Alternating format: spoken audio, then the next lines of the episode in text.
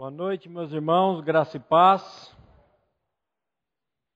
Queria ler com vocês Marcos capítulo 16, versículo 7. Em nome de Jesus.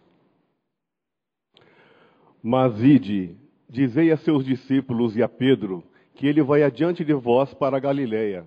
Lá o vereis, como ele vos disse. Hoje nós vamos, pela graça do Pai, tentar entender o significado dessa expressão tão amorosa. O significado do que está por trás dessa expressão e a Pedro. Vamos falar um pouquinho desse amor furioso que Deus tem por cada um de nós. Esse amor que busca, salva e restaura. Vamos orar? Pai de toda graça e misericórdia, nós queremos mais uma vez te louvar e te agradecer por essa tão grande salvação, Pai, que nós temos gratuitamente na bendita pessoa do teu filho amado. E, Pai, queremos também agradecer por esse amor incondicional e ao mesmo tempo incompreensível que o Senhor derramou na cruz por cada um de nós. Fala conosco, Pai, nessa noite. É que nós te clamamos e pedimos em nome de Jesus. Amém. João capítulo 13, versículo 1. Ora, antes da festa da Páscoa, sabendo Jesus que era chegada a sua hora de passar deste mundo para o Pai, tendo amado os seus que estavam no mundo, amou-os até o fim. Meus irmãos, eu fico pensando aqui com meus botões, quando eu leio, sabendo Jesus que era chegada a sua hora de passar deste mundo para o Pai, tendo amado os seus que estavam no mundo, amou-os até o fim. E aí eu fico pensando, qual será o significado dessa expressão, amou-os até o fim. Será isso? O que é esse amar até o fim?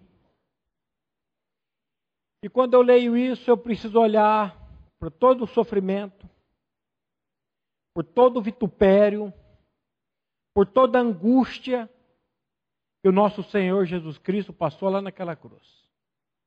Quando eu olho para essa expressão, Ele os amou e os amou até o fim, eu tenho que me reportar à cruz.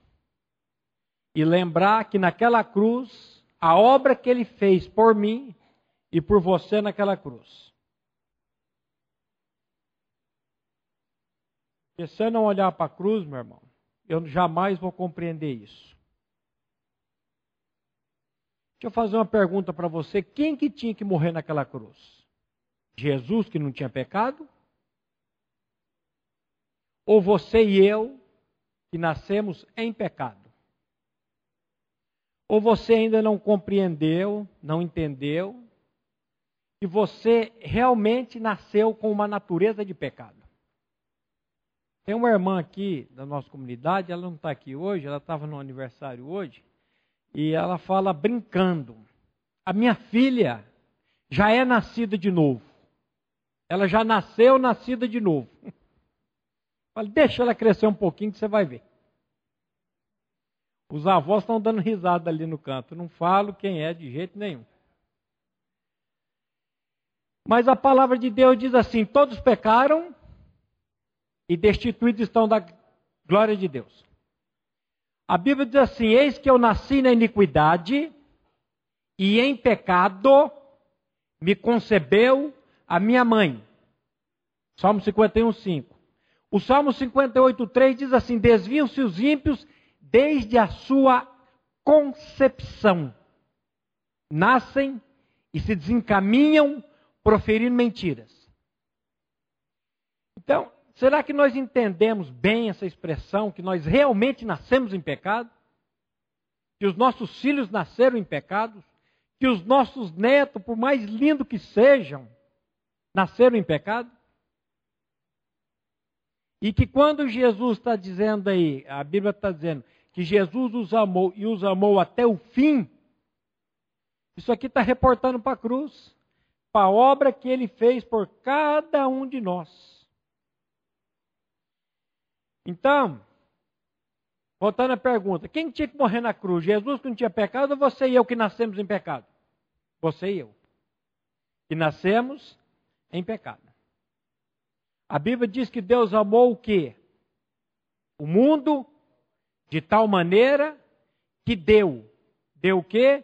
O seu filho unigênito, seu filho único, para que todo aquele que nele crê não pereça, mas tenha vida eterna.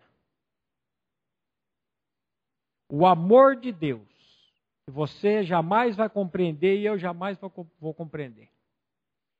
E lá em Romanos capítulo 5, versículo de 8 a 10, esse texto aqui ele enche o meu coração. Romanos 5, de 8 a 10. Mas Deus prova o seu próprio amor para conosco, pelo fato de ter Cristo morrido por nós, sendo nós ainda pecadores. Logo, muito mais agora, sendo justificados pelo seu sangue, seremos por ele salvos da ira. Porque se nós, quando inimigos, fomos reconciliados com Deus mediante a morte do seu filho, muito mais, estando já reconciliados, seremos salvos pela sua vida. Deus o que? Prova. Ele prova o que? Seu amor para conosco. Meu irmão, Deus tem que provar alguma coisa para você e para mim? Não. Mas ele prova. E o que, que ele prova? O amor dele para conosco. Pelo fato de Cristo ter morrido por nós, sendo nós ainda pecadores. E essa expressão final aqui, ela enche o meu coração.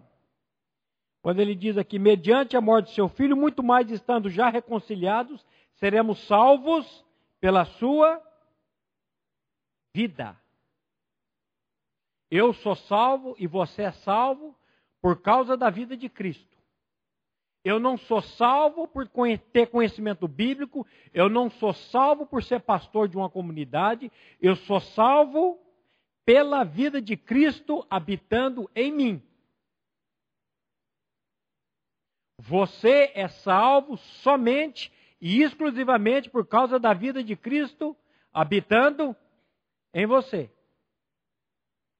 Amém? Não tem outra maneira. Cristo em vós, a esperança da glória. Se alguém está em Cristo, é. Não será, é. Uma vez um pastor disse para o pastor Glenn, esse texto aí é escatológico. Né, pastor? Esse texto aí é para o fim. Se alguém está em Cristo, é uma nova criatura. Pastor Glenn, por que, que não colocaram então direito o negócio aqui? Por que, que não colocaram, se alguém está em Cristo, será uma nova criatura. Por que colocaram é uma nova criatura? É para confundir a gente? Agora, o texto está dizendo: se alguém está em Cristo, é uma nova criatura. As coisas velhas já passaram, eis que tudo se fez novo. A sua maior necessidade e a minha maior necessidade é de ter a pessoa de Cristo habitando em mim e em você. Se você não tem a pessoa de Cristo, você pode ser uma pessoa, a melhor pessoa do mundo, você pode ter toda uma carga religiosa, você pode ter uma herança religiosa, mas se você não estiver em Cristo e Cristo estiver em você, no reino dele, você não vai entrar. De maneira nenhuma. Então eu sou salvo por causa da vida dele em mim. Agora você sabe qual que é a obra primordial do diabo? É diluir essa expressão do amor de Deus. Deus amou o mundo de tal maneira. Deus te ama, é verdade, mas você precisa fazer para merecer o amor dele. Deus te ama, mas você precisa viver uma vida digna aqui. Deus te ama, mas você precisa, sabe, o, o querer diluir isso é colocar algo a mais. Deus te ama, mas eu preciso fazer algo. E não. A Bíblia, Deus que te ama, Deus nos ama, sendo nós ainda pecadores. Deus te ama, mas você precisa andar na linha. Quando eu digo isso, sabe o que eu estou fazendo? Eu estou diluindo o amor de Deus. Não, Ele me ama. E Ele me ama de tal maneira. E quando esse amor de Deus me alcança, ele me muda de dentro para fora. E esse amor de Deus, ele precisa atrair cada um de nós. É o amor de Deus que nos atrai a ele. Vamos ler Oséias capítulo 11, versículo 4. Porque se o amor de Deus manifestado na pessoa do seu filho não lhe atrair a ele, você não vai nem eu vou. Atraí-os com cordas humanas, com laços de amor. Fui para eles como quem alivia o jugo de sobre as suas queixadas, e me inclinei para dar-lhes de comer. Atraí-os com cordas humanas, com laços de amor. Fui para eles como quem alivia o jugo de sobre as suas queixadas e me inclinei para dar-lhes de comer. Meus irmãos, onde aconteceu isso? Aonde aconteceu essa atração? Aonde aconteceu a manifestação desse amor? Lá na cruz. A Bíblia diz assim: o amor de Cristo nos constrange, julgando nós assim: se um morreu por todos, logo todos morreram. O que, que aconteceu lá naquela cruz há dois mil anos atrás? A morte de Jesus e a sua e a minha morte, juntamente com Ele. Você merecia? Você merecia isso? Não. E muito menos eu. Por isso que é fruto da misericórdia e do amor dele. Se eu não me engano, o pastor Gleno comentou aqui, foi num livro do Brenan, O Amor Furioso de Deus. O dia que você chegar lá no céu, Deus vai perguntar para você, Deus vai fazer uma pergunta para cada um de nós. E a pergunta que ele vai fazer não é o quanto que você pisou na bola, o quanto que você errou. Mas a pergunta que Deus vai fazer para você é a seguinte: Você realmente compreendeu, entendeu o tanto que eu te amei? Você compreende o tanto que eu te amo? Você compreendeu? Você compreendeu isso? Porque só tem uma maneira de eu compreender o quanto que Deus me amou. Quando eu olho para a obra de Cristo. Ele enviando o filho sem pecado, o filho unigênito, para morrer uma morte tão terrível, cruel como era a morte, morte de cruz. Era uma das piores mortes que existia.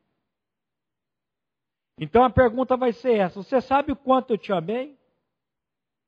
Não é o quanto você foi bom, o quanto você obedeceu a minha palavra, ou olha aqui quantas vezes você pisou na bola, nada disso. A pergunta vai ser: você sabe o quanto eu te amei? Ou o quanto eu te amo? E se eu pisar na bola? E se eu pecar contra o Deus, contra Cristo? O que, que o amor de Deus vai fazer? Ele vai me buscar e vai me restaurar.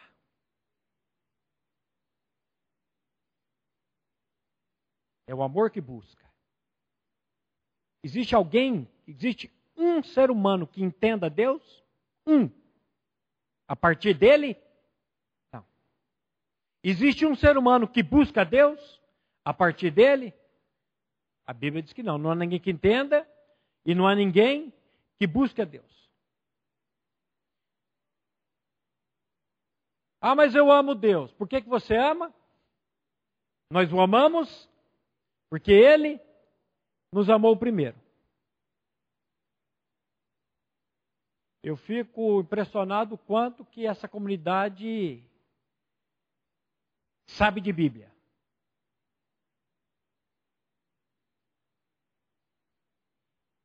Saibais, creais e entendais.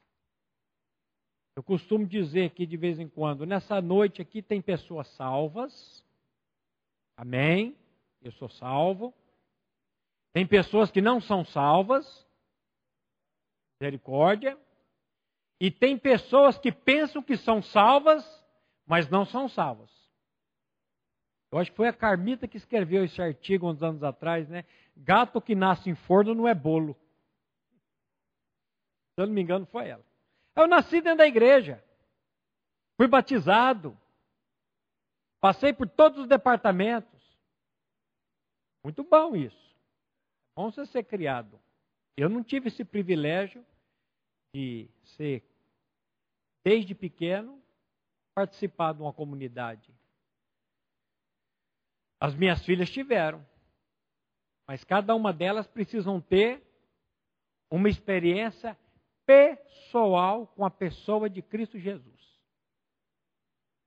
Se eu pudesse passar minha fé para o coração delas, eu passava. E por que, que você não passa? Porque a fé que eu tenho não é minha, ela foi dada por Deus, é dom de Deus. Eu não posso dar uma fé que não é minha. Mas eu posso orar para que Deus opere na vida delas e leve elas a ter essa fé na pessoa e obra de Cristo Jesus. Se ele não fizer isso, meu irmão, não adianta. Não adianta. Não é a oração do pastor. Esse dia eu fui numa. O pessoal fez, fez uma fila, pastor, nós queremos que o senhor ore com imposição de mãos. Eu falei, eu posso até orar, mas não é a minha oração e nem a minha imposição de mãos que vai fazer alguma coisa. Pode ser que tenha até um pouco de bactérias na minha mão e vou passar até uma bactéria para você. Não fique achando que a oração com imposição de mãos, ela tem poder de fazer a oração tem poder, a Bíblia fala. A oração do justificado ela tem. Então, é, apesar de Pedro ter cometido um pecado terrível contra o Senhor, ele. Vamos ver esse pecado que ele cometeu. Ele perdeu todas as esperanças dele e ele ficou fugiu do Senhor. Mas o amor, ele vem atrás. O amor, ele busca. É até um cântico, né? Buscou-me com ternura Jesus, o bom pastor. Salvou-me da miséria. É o amor que faz isso. Vocês lembram de Pedro, depois daquela declaração que ele fez lá em Lucas 22, 31 a 34? Simão, Simão, Eis que Satanás vos reclamou para vos peneirar como trigo. Eu, porém, roguei por ti, para que a tua fé não desfaleça. Tu, pois, quando te converteres, fortalece os teus irmãos. Ele, porém, respondeu: Senhor, estou pronto a ir contigo, tanto para a prisão como para a morte. Mas Jesus lhe disse: Afirmo-te, Pedro, que hoje três vezes negarás que me conheces, antes que o galo cante. Olha só. Simão, Simão, eis que Satanás vos reclamou para vos peneirar como trigo. Eu, porém, roguei por ti para que a tua fé não se desfaleça. Tu, pois, quando te converteres, fortalece os teus irmãos. Ué, Pedro não era convertido? Não. Como que não? Está doido, pastor? Está dizendo que o discípulo de Jesus não era convertido? Ele vai dizer mesmo na epístola dele depois: Bendito Deus e Pai do nosso Senhor Jesus Cristo, que nos regenerou mediante a ressurreição de Jesus Cristo dentre os mortos. A salvação só se deu depois que Jesus morreu e ressuscitou. Porque lá naquela morte ele pôde atrair a natureza pecaminosa de Pedro, a do Maurício, a desse irmão que está chacoalhando a cabeça, de cada um de nós. Então ele era discípulo do Senhor, mas não era convertido. A gente tem que tomar cuidado com isso. Aí ele vira e fala: Senhor, estou pronto para ir contigo, tanto para a prisão como para a morte. Mas Jesus lhe disse: Afirmo-te, Pedro, que hoje, três vezes, negarás que me conheces antes que o galo cante. Primeiro ele diz: Ó, Senhor, eu estou pronto para ir contigo, tanto para a prisão como para a morte. Olha que cabra bom. Quem que não quer um homem desse como discípulo? Fiel. Senhor, eu estou pronto. Prisão, estou junto. Morte, estou junto. Logo depois desse episódio, Jesus é levado e Pedro vai seguindo, a Bíblia diz, seguindo de longe. Vamos ler o verso 54 a 62. Então, prendendo-o, o levaram e o introduziram na casa do sumo sacerdote. Pedro seguia de longe. E quando acenderam fogo no meio do pátio e juntos se assentaram, Pedro tomou lugar entre eles. Entre mentes, uma criada, vendo-o assentado perto do fogo, fitando-o, disse: Este também estava com ele. Mas Pedro negava, dizendo: Mulher, não o conheço. Pouco depois, vendo o outro, disse: Também tu és dos tais. Pedro, porém, protestava: Homem, não sou. E tendo passado cerca de uma hora, outro afirmava, dizendo: Também este, verdadeiramente, estava com ele, porque também é galileu. Mas Pedro insistia: Homem, não compreendo o que dizes. E logo, estando ele ainda a falar, cantou o galo. Então, voltando-se o Senhor, fixou os olhos em Pedro, e Pedro se lembrou da palavra do Senhor, como lhe dissera: Hoje, três vezes me negarás, antes de cantar o galo. Então, Pedro, saindo dali, chorou amargamente. Ué, você não disse que você estava pronto para ir comigo tanto para a morte como para a prisão? Agora Jesus é levado. Primeiro ele fala, Senhor, eu estou contigo. Meus irmãos, ainda bem que a Bíblia conhece a nossa estrutura e sabe que nós somos o quê? Ó. Porque eu faço uma promessa para Deus hoje aqui, e se bobear, dependendo do horário, hoje ainda, eu piso na bola.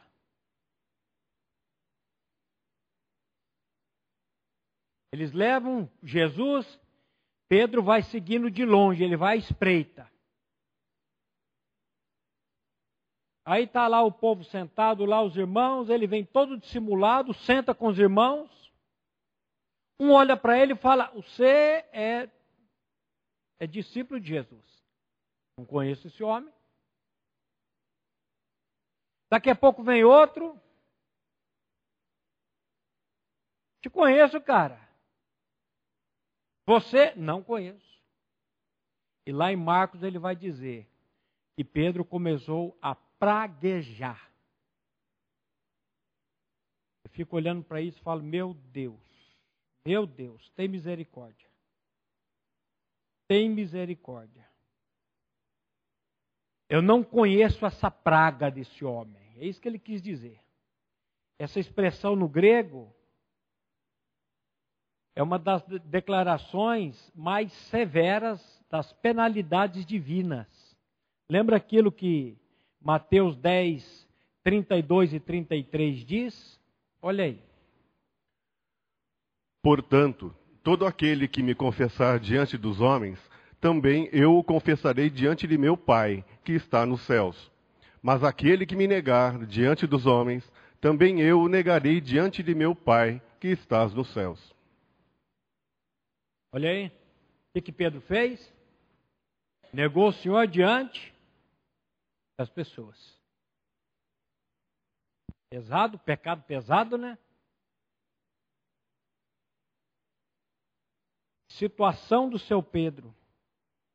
Mas a Bíblia diz que o Senhor fixou os olhos em Pedro. Eu fico pensando no olhar de Jesus para Pedro. Qual deve ter sido esse olhar? Eu tenho certeza que foi de, de amor, de misericórdia. Não foi um olhar daquele te disse, safado sem vergonha. Ó aí, você não prometeu, agora você não cumpre. E a Bíblia diz que Pedro lembrou-se, não foi o Senhor que o lembrou, a Bíblia diz que Pedro lembrou-se da palavra e chorou amargamente.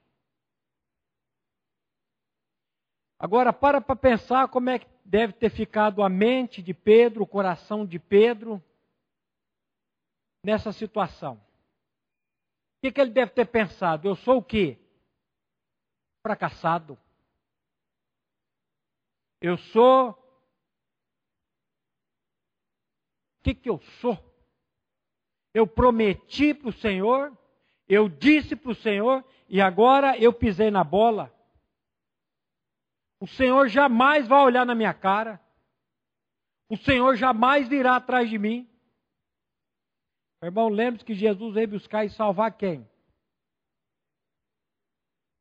Jesus disse: os sãos não precisam de médico, e sim os doentes. Eu não vim buscar justos, mas pecadores para o arrependimento. Ele veio buscar gente fracassada, como eu.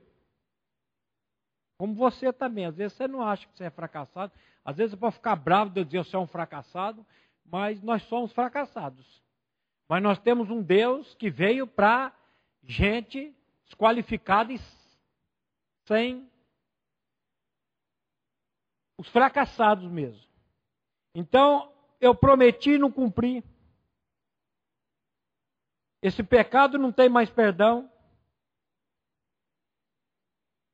Como que vai ser agora as coisas?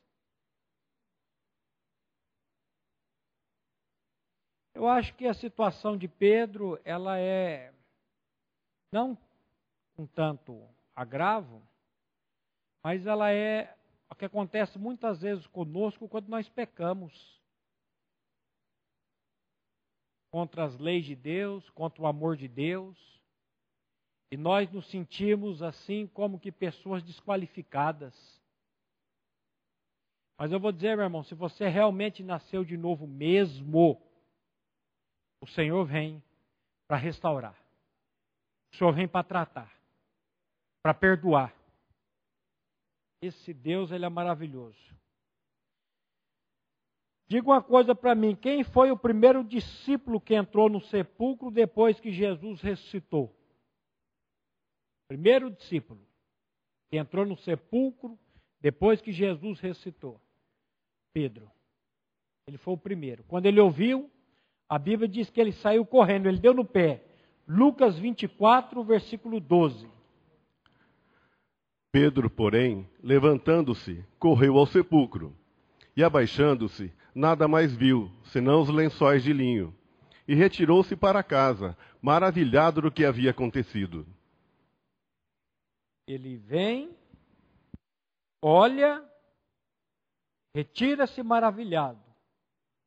E ali eu creio que foi uma mistura de sentimentos, de alegria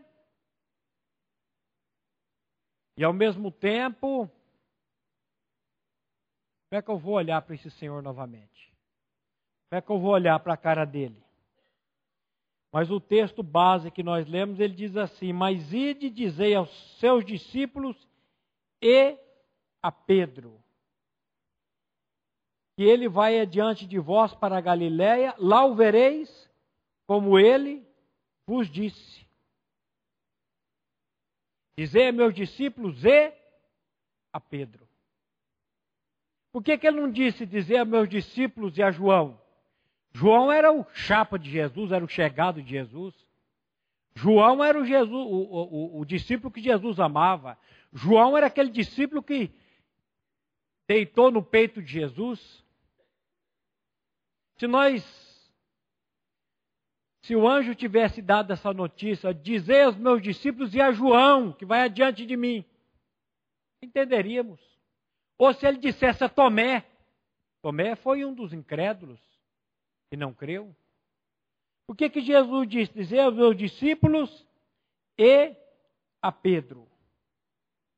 Por que, que o anjo não mencionou os discípulos, os melhores discípulos, os mais necessitados? Mas especificamente Pedro. Por que isso, meus irmãos? Porque ele queria restaurar esse homem com o amor dele. Porque o amor é assim, o amor restaura. Você sabe porque infelizmente, muitos de nós acabamos perdendo os nossos filhos porque nós queremos mudar os nossos filhos com a lei. Você já leu lá na Bíblia que a, a Bíblia diz que a lei nunca jamais aperfeiçoou coisa alguma? Tenta mudar um filho com a lei. Você jamais vai mudar ele com a lei. Mas com o amor você muda. Ah, mas eu não tenho amor. Você não tem porque você não pede, a Bíblia fala. Você não tem porque você não crê, porque a Bíblia diz que o amor de Deus ele é derramado nos nossos corações por meio do Espírito que nos foi dado, otorgado. Senhor, dá-me do teu amor. Não queira mudar ninguém com lei. Mas o amor pode. Agora, esse peão aqui. O amor queria restaurar esse homem. Será que nós conseguimos compreender o significado dessas palavras que o anjo está dizendo aqui? Dizer a meus discípulos e a Pedro. Quando Pedro ouviu isso, o que será que ele pensou? O que será que o senhor quer comigo? Eu pisei na bola. Agora vai vir a pancadaria. Será que ele pensou isso? Por que, que nós não confessamos nossos pecados a Deus? Será que é medo? E a Bíblia manda confessar os nossos pecados a Deus. Ele é fiel e justo para nos perdoar os pecados e nos purificar de toda injustiça. Mas Pedro estava morrendo de medo, ele tinha pisado na bola. O que, que o inimigo tem colocado nas nossas mentes, meus irmãos? Que nós precisamos desempenhar para merecer o amor de Deus. E Deus nos ama do jeito que nós somos. É verdade que quando você conhece o amor, você não fica mais do jeito que você era. Você pode ter certeza. Ele, ele transforma. Senão a gente começa a crer numa graça barata ou num amor barato. Não, ele me ama e eu posso fazer aqui viver no pecado do jeito que eu quiser, porque ele me ama mesmo e no frigir dos ovos ele me ama e está tudo certo. Não, ele te ama. Mas o amor custou o sacrifício do filho dele. Eu preciso da pessoa do filho dele habitando em mim, para que a verdade que é a pessoa dele possa me libertar. Agora, depois de tudo isso, o que, que acontece com Pedro lá em Lucas capítulo, João 21, de 15 a 17? Aqui Jesus se encontra com ele para restaurar a vida desse homem. João 21, 15 a 17. Depois de terem comido, perguntou Jesus a Simão Pedro: Simão, filho de João, amas-me mais do que estes outros? Ele respondeu: Sim, Senhor, tu sabes que te amo. Ele lhe disse: Apacenta os meus cordeiros. Tornou a perguntar-lhe pela segunda vez: Simão, filho de João, tu me amas? Ele lhe respondeu: Sim, Senhor, tu sabes que te amo. Disse-lhe Jesus: Pastorei as minhas ovelhas. Pela terceira vez, Jesus lhe perguntou: Simão, filho de João, tu me amas?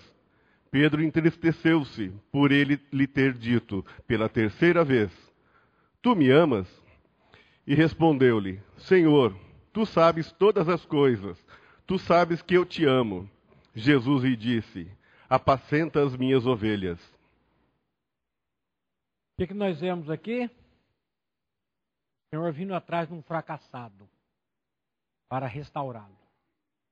E aí Jesus chega para ele e diz: Simão, tu me amas? O que, que ele diz? Senhor, tu sabe que eu te amo, mas esse, esse no grego aí, ele tem um, o verbo, Jesus pergunta com o verbo ágape e ele responde com outro verbo. Jesus pergunta para ele, Pedro, tu me amas com amor agapau? Pa, é, Pedro responde, eu tenho uma admiração por ti. Aí Jesus pergunta, aí fala para ele, apacenta as minhas ovelhas. Você ia chamar um cara desse para apacentar as tuas ovelhas? Você ia chamar um homem desse para apacentar os rebanhos? Um fracassado? Aí Jesus pergunta a segunda vez: Pedro, tu me amas? Ele, Senhor, eu tenho aqui um amor, uma admiração por ti. Apacenta minhas ovelhas. E aí Jesus pergunta pela terceira vez: Pedro, tu me amas? E ele se entristece, dizendo: Senhor, tu sabes todas as coisas, tu sabes que eu te amo. Pois então apacenta as minhas ovelhas. Eu não ia chamar um homem desse para apacentar minhas ovelhas. Mas quem está chamando aqui não é Maurício Torres, quem está chamando aqui é Jesus Cristo. E quando ele chama, ele capacita. Só que antes de capacitar, ele coloca o amor dele dentro dessa pessoa. Será que nós conseguimos compreender, meu irmão, essa expressão? Manda chamar os meus discípulos e a Pedro para que vão diante de mim.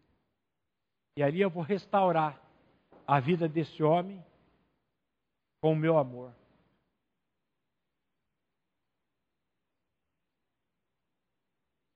O Senhor não abandonou a Pedro, tampouco o Senhor abandonou você. E a Pedro também significa e a você e a mim. Você que falhou como Pedro. O Senhor está vindo ao teu encontro para restaurar você com o amor dele, com a graça dele e com a misericórdia dele. Para onde que você está olhando, meu irmão? Você está olhando para o amor derramado por nós naquela cruz?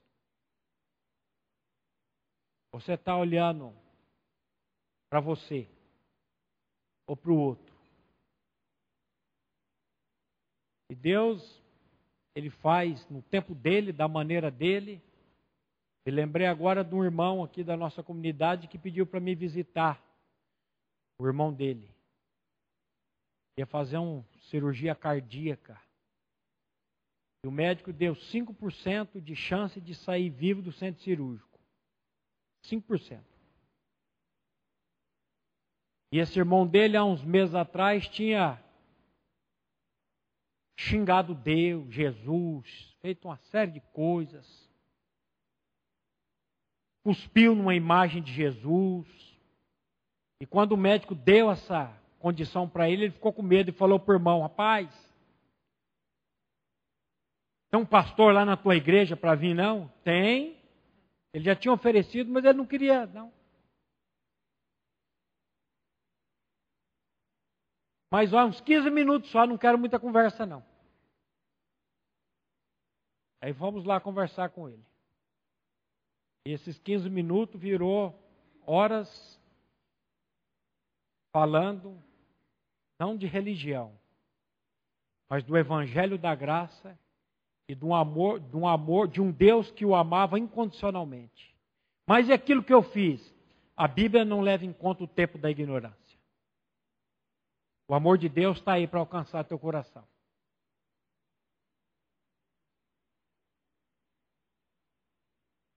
E o cabra foi salvo no 46 do segundo tempo.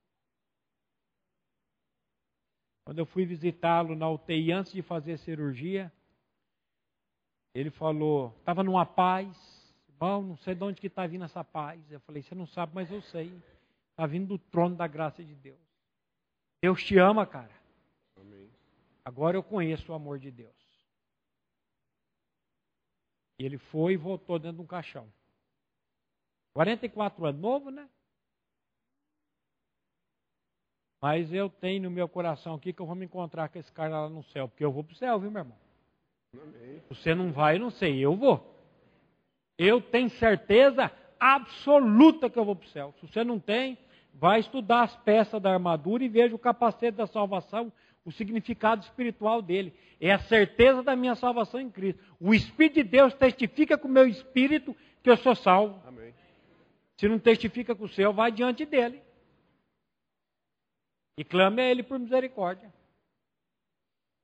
Então, meu irmão, olhe para esse amor. Olhe para a cruz. E saiba que o Senhor veio para tratar com o fracassado. Não olhe para o seu fracasso. Olhe para o triunfo da cruz. E peça ao Espírito Santo lhe dar. Espírito Santo de Deus, me dê fé para crer. E lá naquela cruz eu fui crucificado com Cristo. E vivo não mais eu, mas Cristo vive em mim. Vamos orar? Pai, mais uma vez nós te louvamos e te agradecemos pelo privilégio que nós temos de parar para ouvir a tua palavra, para ouvir a tua voz, para ouvir esse evangelho tão amoroso.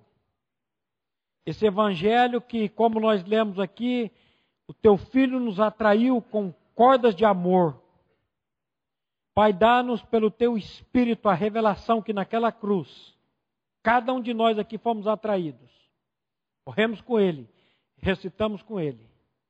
E que a nossa maior necessidade, Pai, é de conhecer a Ti, como único Deus verdadeiro e a Jesus Cristo, teu Filho, a quem Tu enviaste.